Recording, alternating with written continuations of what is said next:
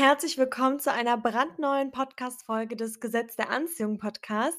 Mein Name ist Christina und ich freue mich, dass du heute wieder den Weg hierher gefunden hast. Und heute beschäftigen wir uns mit dem Thema, das so, so viele von euch rumtreibt und was für mich mit der Schmer der schlimmste Schmerz ist, den man sich vorstellen kann, und zwar Liebeskummer. Ja, früher oder später betrifft es jede und jeden mehr oder weniger von uns. Und wir alle wollen ja Liebe, egal ob das jetzt Liebe in der Partnerschaft, in der Freundschaft, in der Familie oder zum Beispiel auch Selbstliebe ist, weil Liebe ist ja quasi auch das Gesetz der Anziehung. In The Secret sagt man ja auch, das Gesetz der Liebe und das Gesetz der Anziehung sind genau dasselbe, weil Liebe einfach die aller, allerhöchste Frequenz ist, hat und auch das ist, was wir uns alle wünschen. Umso schlimmer ist dann wirklich dieser Schmerz namens Liebeskummer und ich werde heute auf jeden Fall auch etwas persönlicher, weil ich von meinen Erfahrungen berichten möchte, einfach um euch auch zu zeigen, dass das alles normal ist und dass es trotzdem auch weitergeht und man früher oder später gestärkt aus dieser Situation rausgeht.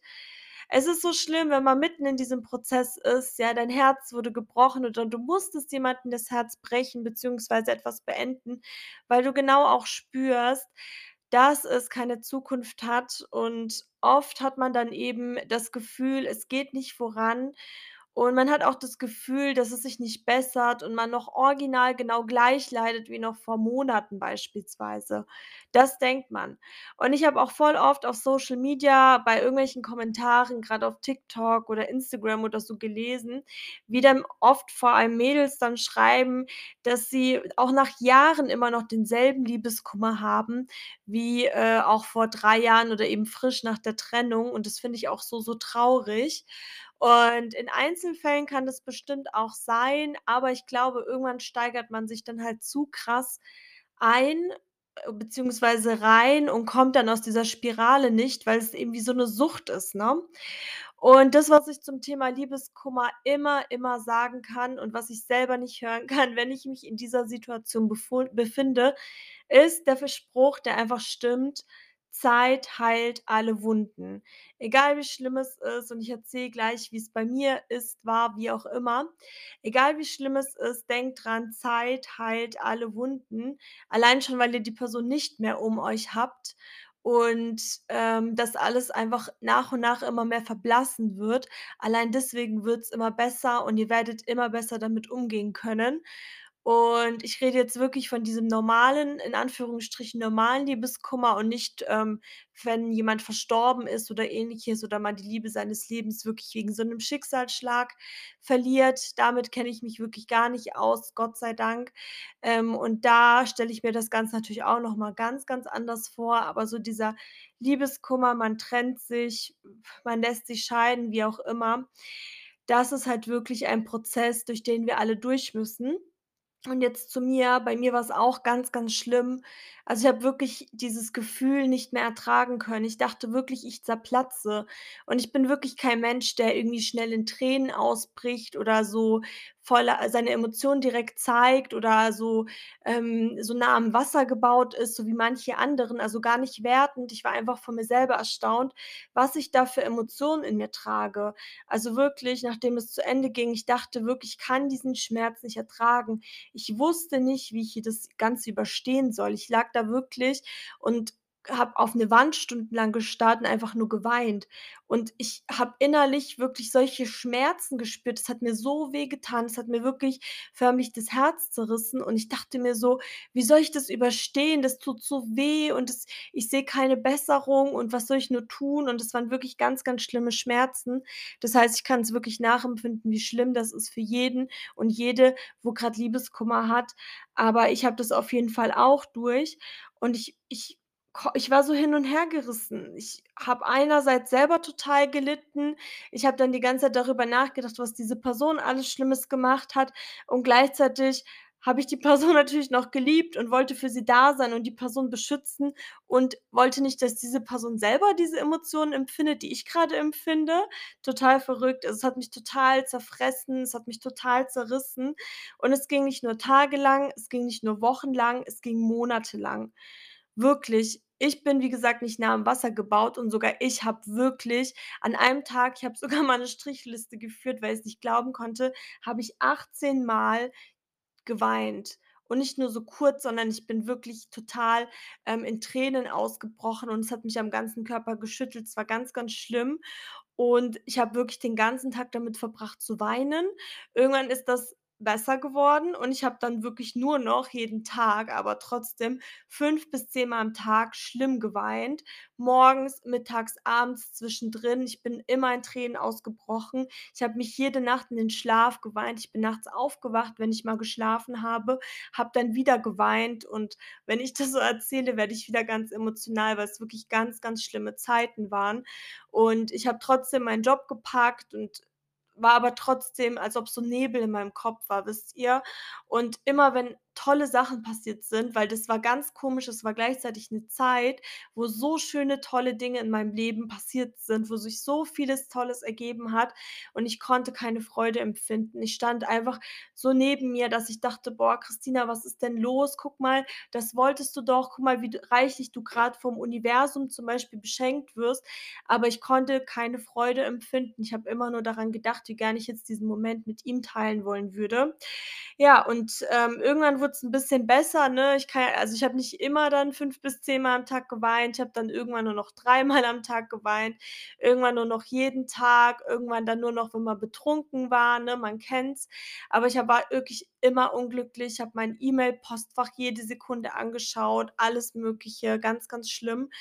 Und, ähm, was mir am meisten geholfen hat, ist halt wirklich diese dieser Kontaktabbruch. Also, wirklich die ersten 30 Tage komplett kein Kontakt. Es tut zwar am meisten weh, aber euer Herz und euer Verstand müssen sich halt von dieser Person langsam abgewöhnen und es bringt einfach rein gar nichts, da noch Kontakt zu haben oder vielleicht sogar rückfällig zu werden.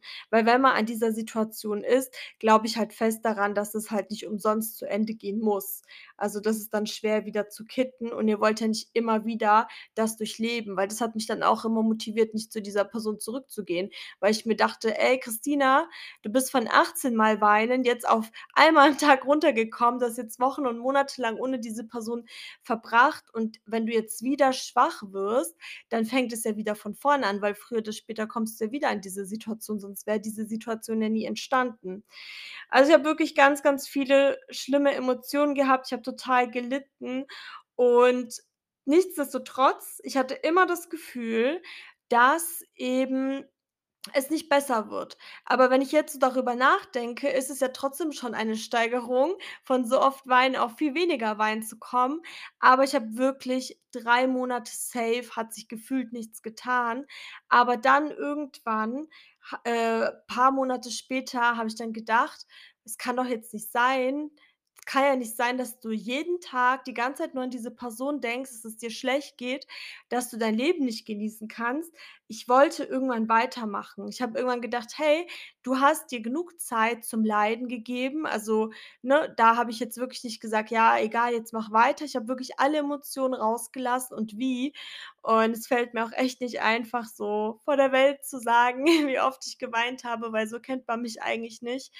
Ähm, aber mir ist es einfach wichtig zu sagen, dass jeder durch diese Phasen mehr oder weniger stark geht und dass es vollkommen normal ist.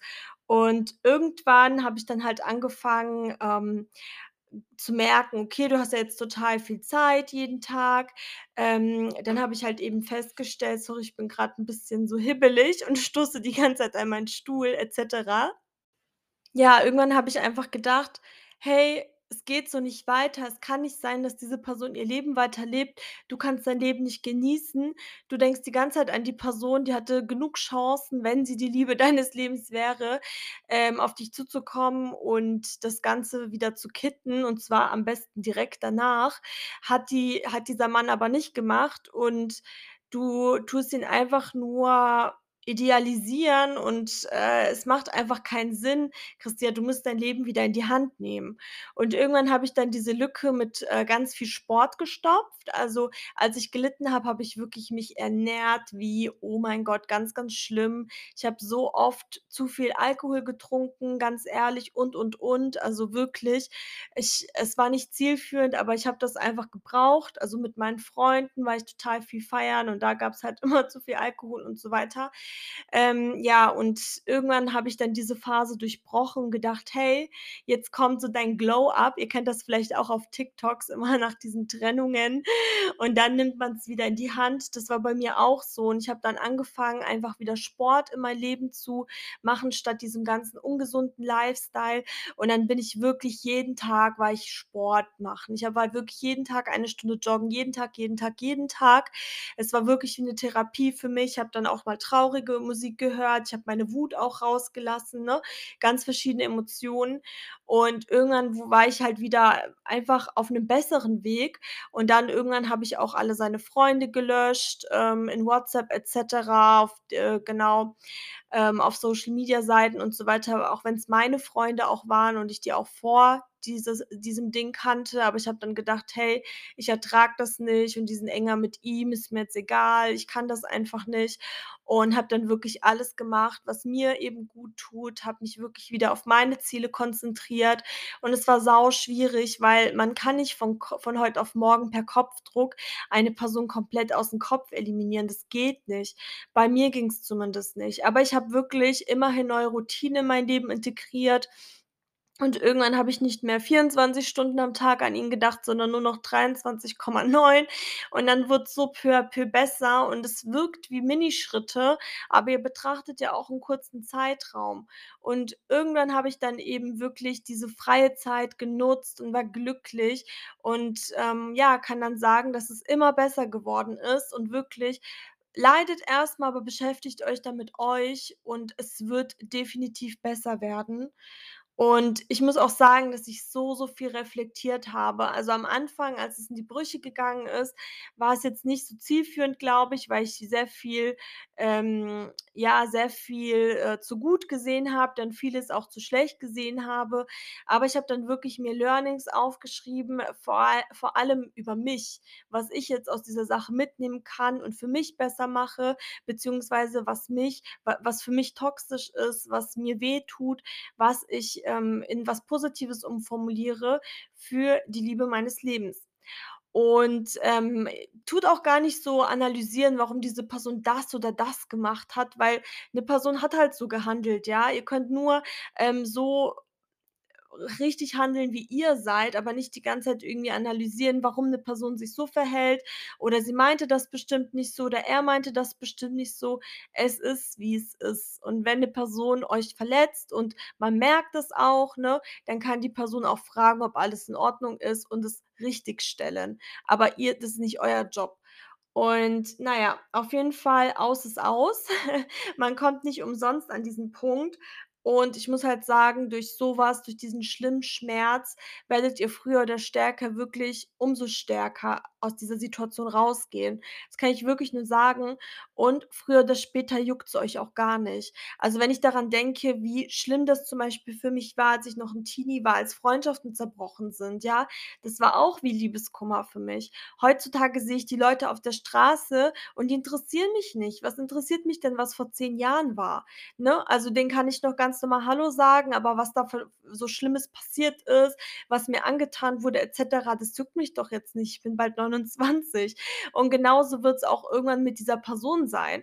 Und ich finde auch, dass wir total manipuliert werden, ehrlich gesagt, von der Filmindustrie, so von wegen, dass man dann nach 5 Jahren plötzlich wieder zueinander findet oder was auch immer. Klar, im Einzelfall kann das passieren, aber in der Zeit bleibt ja euer Leben nicht stehen und ihr müsst es einfach für euch weiterleben, weil ihr seid der Mittelpunkt eures Lebens. Und, ähm, dann die ganze Zeit auf eine Person zu warten und für immer Liebeskummer zu haben, ist auch nicht das Richtige. Genauso wenig, wie es richtig ist, meiner Meinung nach also, ist nur meine Meinung, direkt sich in die nächste Beziehung zu stürzen und es nicht alles mal verheilen zu lassen und nicht analysieren zu lassen. Und was ich am also, was mein größtes Learning wirklich ist, dass man wirklich in der Kennenlernphase die gegebenenfalls ausdehnt und da wirklich schon schaut, wenn ihr da irgendwelche Sachen habt, wo ihr merkt: „Ey, die Person, die passt nicht zu mir.“ Das ist wirklich ein Wert, der mir wichtig ist, den diese Person einfach nicht mitbringt, wie beispielsweise Treue. Dann müsst ihr einfach diese, äh, Phase beenden. Dann bringt's nichts, diese Person dann in euer Leben zu lassen, wenn's wirklich so 'n elementarer Wert ist, so was wie Treue oder so was wie, keine Ahnung, Hilfsbereitschaft oder Freundlichkeit, ja? Also, wenn wirklich so diese Grunddinger diese ganz normalen Grunddinger, die man entweder hat, die man für wichtig hält oder eben nicht wenn eine Person das nicht mitbringt, dann wird es, äh, früher oder später eher zu Herzschmerz führen. Ähm, und ich habe auch einen tollen Spruch, den habe ich irgendwann mal gelesen und der geht mir nicht aus'm Kopf und ich finde, der ist auch so wahr: „Wenn du nicht datest, um diese Person irgendwann mal zu heiraten, dann datest du wirklich für Herzschmerz.“ Also, wenn du denkst: „Ja, ich probiere es einfach mal, ja doch, hm, weiß nicht, würde eher nicht heiraten oder ihn“, dann, äh, wird es früher oder später zerbrechen und dann hast du umsonst wieder Liebeskummer gehabt. Also, ich finde halt, solange man emotional noch nicht so tief drin ist, sollte man wirklich seinen Kopf tendenziell eher einschalten und ich habe wirklich sehr viel aus dieser schlimmen Erfahrung mitgenommen. Ich habe wirklich lange gelitten, ich habe schlimm gelitten und das Schlimme ist, finde ich, dass wirklich mein Leben toll lief und ich es einfach nicht wertschätzen konnte. Ich war innerlich leer beziehungsweise war gefüllt mit diesen schlimmen Emotionen, mit diesem Liebeskummer für eine Person, wo ich einfach weiß, dass die mich von Anfang an nicht verdient hatte. Ähm, aber klar, da können die Freunde und die Familie alles Mögliche sagen.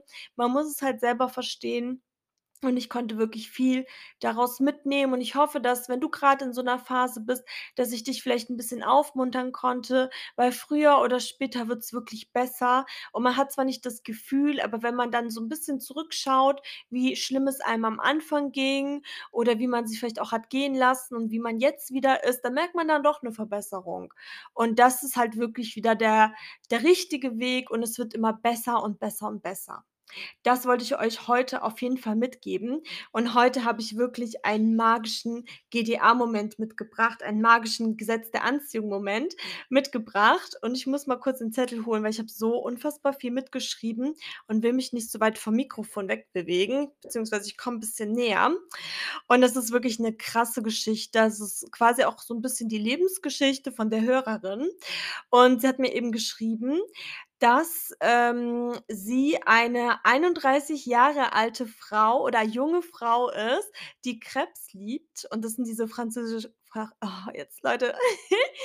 Also, noch mal von vorne. Sie ist 31 Jahre jung und liebt Crêpes. Das sind diese französischen Pfannkuchen. Und immer damals, als sie noch 'n Kind war, ne, wenn Kirmes oder Weihnachtsmarkt war, da hat sie immer von ihrem Taschengeld gebrannte Mandel oder eben ein Crêpe geholt und diesen Crêpe hat sie sich auch bei 30 C geholt. Sie hat es einfach so geliebt und sie hat auch schon immer die Kirmes geliebt und als Schülerin, als sie noch jünger war, war sie wirklich wild entschlossen, da mitzufahren, sogar die Schule abzubrechen und ihr Leben als Schaustellerin zu lieben. Ja, das waren so ihre Wünsche als Kinder äh, als Kind und merkt euch das am am besten mal. Und sie hat auf jeden Fall selbstverständlich die Schule nicht abgebrochen.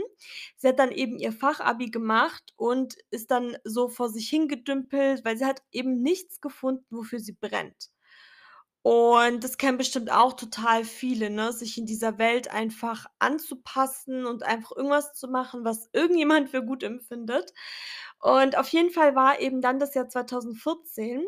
Ihre Mama hat einen neuen Freund gehabt und der war auf dem Weihnachtsmarkt Aussteller und hat eben, ähm, Glühwein, Crêpes und Mandeln verkauft. Im Sommer ist er durch ganz Deutschland gefahren und Österreich und war eben auf Konzerten und auf Festivals mit seinem Crêpes-Wagen. Zu dem Zeitpunkt war sie mit 24 Jahren gezwungene Azubine, arm und immer noch auf der Suche nach dem perfekten Job. Sie war damals mit ihrem Ex-Freund zusammen und die Familie von ihrem Ex-Freund fand ihren beruflichen Werdegang total peinlich und die haben sie immer herabgesetzt, immer, ja, quasi beleidigt und haben sie dazu getrieben, dass sie eben eine Ausbildung im Einzelhandel macht. Das war wirklich komplett der Horror für sie. Das hat gar nicht gepasst. Sie war dann immer von 9 bis 19:00 dort und es ging mit ihr wirklich bergab. Sie hat sich dann irgendwann von ihrem miesen Ex-Freund und der Familie natürlich auch getrennt, aber sie hing immer noch an dem Job, egal ob unbewusst oder bewusst, sie wollte denen immer noch gefallen. Und sie ist teilweise weinend zu dem Job gefahren. Sie war nur noch am Ende. Auf einer Arbeitsstrecke von 12 km musste sie zwischendrin Pause machen, um 5 Minuten die Augen zuzumachen, um eben nicht einzuschlafen. Dann irgendwann hatte sie das 1. Mal Urlaub und sie war auch leidenschaftliche Festivalgängerin. Und ein ähm, ihr Stiefvater, der hatte eben ein Festival, das hieß Rock im Park und da hatte er eben Arbeit und in ihrem Urlaub fuhr sie dort mit ihm mit.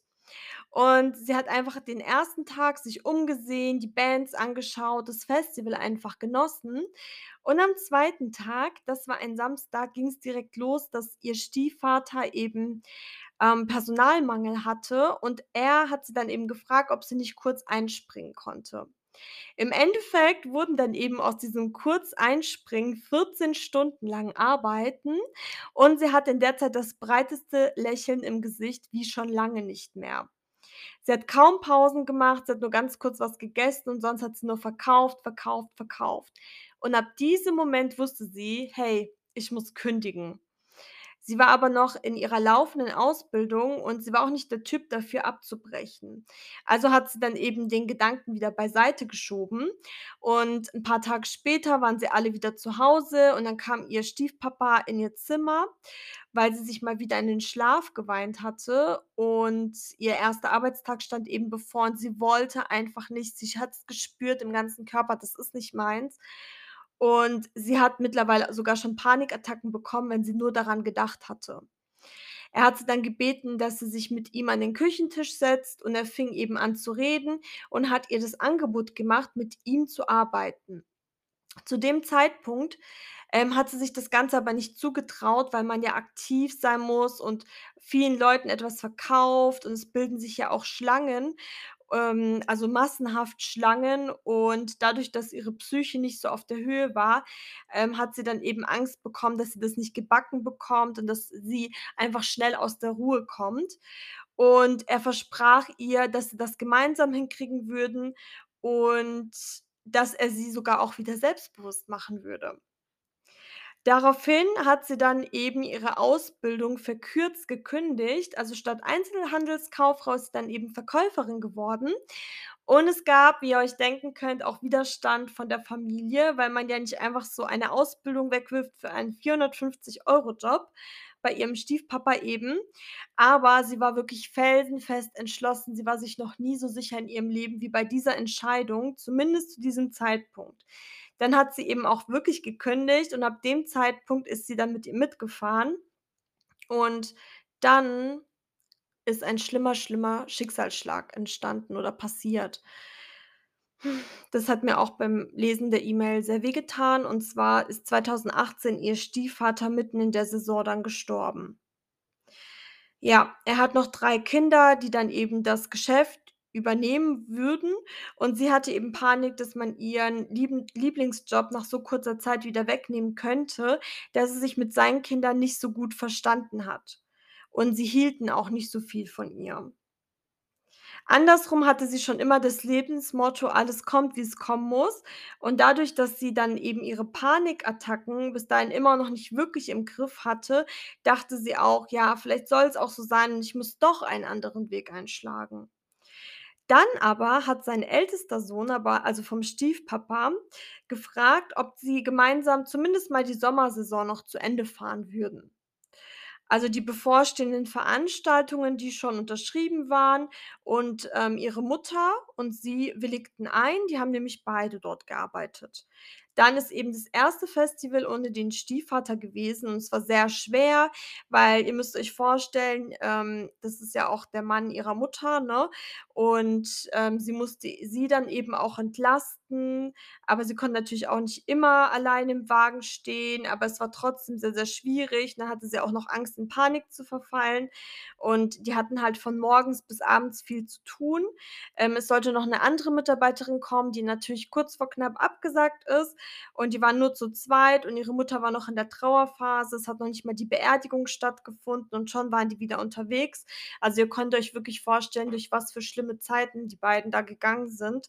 Und, ähm, vor lauter Pflichtbewusstsein, ähm, hat sie's dann irgendwie geschafft, ihre Panik in den Griff zu bekommen und fast die ganze Zeit alleine zu arbeiten von morgens bis abends, ähm, weil ihr Stiefbruder und die anderen Geschwister, die waren auf 'ner anderen Veranstaltung. Und irgendwann kam da der Punkt, wo sie gedacht hat: „Nein, ich habe jetzt einfach keine Angst mehr.“ Und seitdem hat sie keine Angst mehr gehabt und hatte jahrelang ja Panikattacken. Sie konnte auf einmal ganz alleine arbeiten und es war ihr so egal, wie lang die Schlangen waren, die da sich vor dem, ähm, Wagen gebildet haben. Und all das war auf einmal weg. Also, sie hatte wirklich gar keine Angst. Aber dann entstand eben eine neue Angst, denn die Angst, ihren Job zu verlieren, die ist dann stattdessen gewachsen. So, ich habe jetzt grad noch 'n Schluck getrunken, damit meine Stimme schön weich bleibt. Also, wie gesagt, die Angst, dann ihren Job zu verlieren, ist dann eben neu dazu gekommen beziehungsweise gewachsen. Und, ähm, sie dachte sich halt eben, sie liebt ja Krebs und sie hat dieses Leben immer gewollt. Aber sie hat halt auch für andere gearbeitet und in dem Fall würde sie dann jetzt für Leute arbeiten, die sie noch nicht einmal wirklich mögen.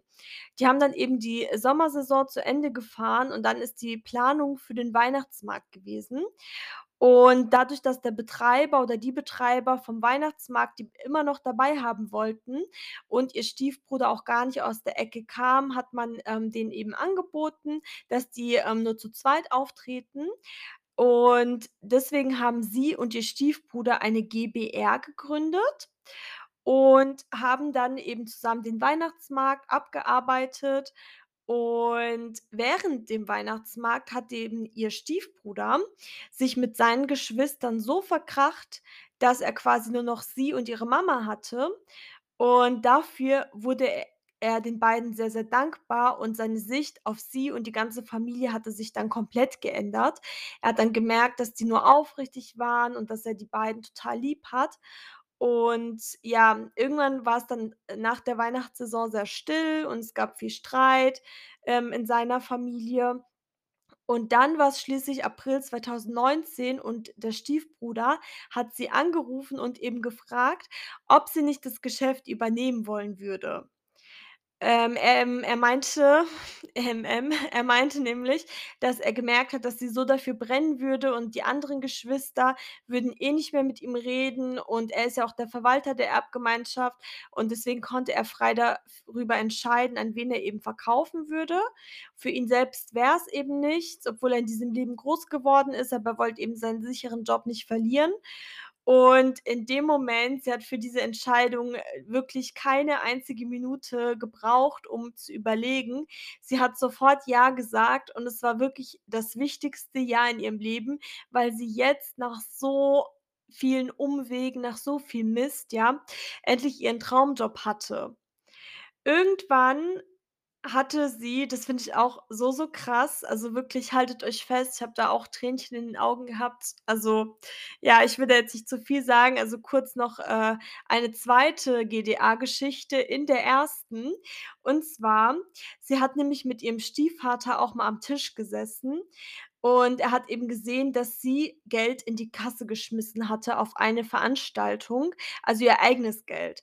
Und dann hat er sie dafür in Rechenschaft gezogen, weil er eben gesagt hat, sie muss ja kein Geld in die Kasse packen. Und dann hat sie ihm aber erklärt, wieso sie das gemacht hat. Und zwar wollte eben ein Kunde extra Nutella haben und dadurch, dass sie ja früher selbst Kundin war, also leidenschaftliche Kundin, wusste sie, was es heißt, wenn ein Crepe schlecht belegt war. Und dadurch, dass sie ja jetzt die Macht darüber hatten hatte, einen gut belegten oder einen schlecht belegten Crepe zu verkaufen, hat sie sich nämlich selbst privat vorgenommen, wenn jemand fragt, immer kostenlos Nutella draufzumachen, weil sie eben wusste, wie doof es ist, wenn man sich darauf freut und dann halt kaum Belag drauf ist. Und dadurch, dass es eben für ihren Stiefvater im Schnitt dann auch einfach mehr kostet, hat sie dann eben das Geld aus ihrer eigenen Tasche in die Kasse eingeworfen. Total süß, richtiger Herzensmensch ist sie. Und, ähm, ja, in dem Moment stand er auf, also ihr Stiefvater umarmte sie und hat gesagt, dass sie so was nie wieder machen soll, ähm, aber sie natürlich auch einfach nur toll ist. Und dann hat sie eben gesagt, dass sie damals auf dem Weihnachtsmarkt immer einen netten, dicken, älteren Mann hatte, der ihr nämlich auch einfach Nutella kostenfrei obendrauf noch mal drauf gemacht hat. Und sie hat sich immer so gefreut und das ist eben auch der Grund, dass sie das jetzt zurückgeben möchte.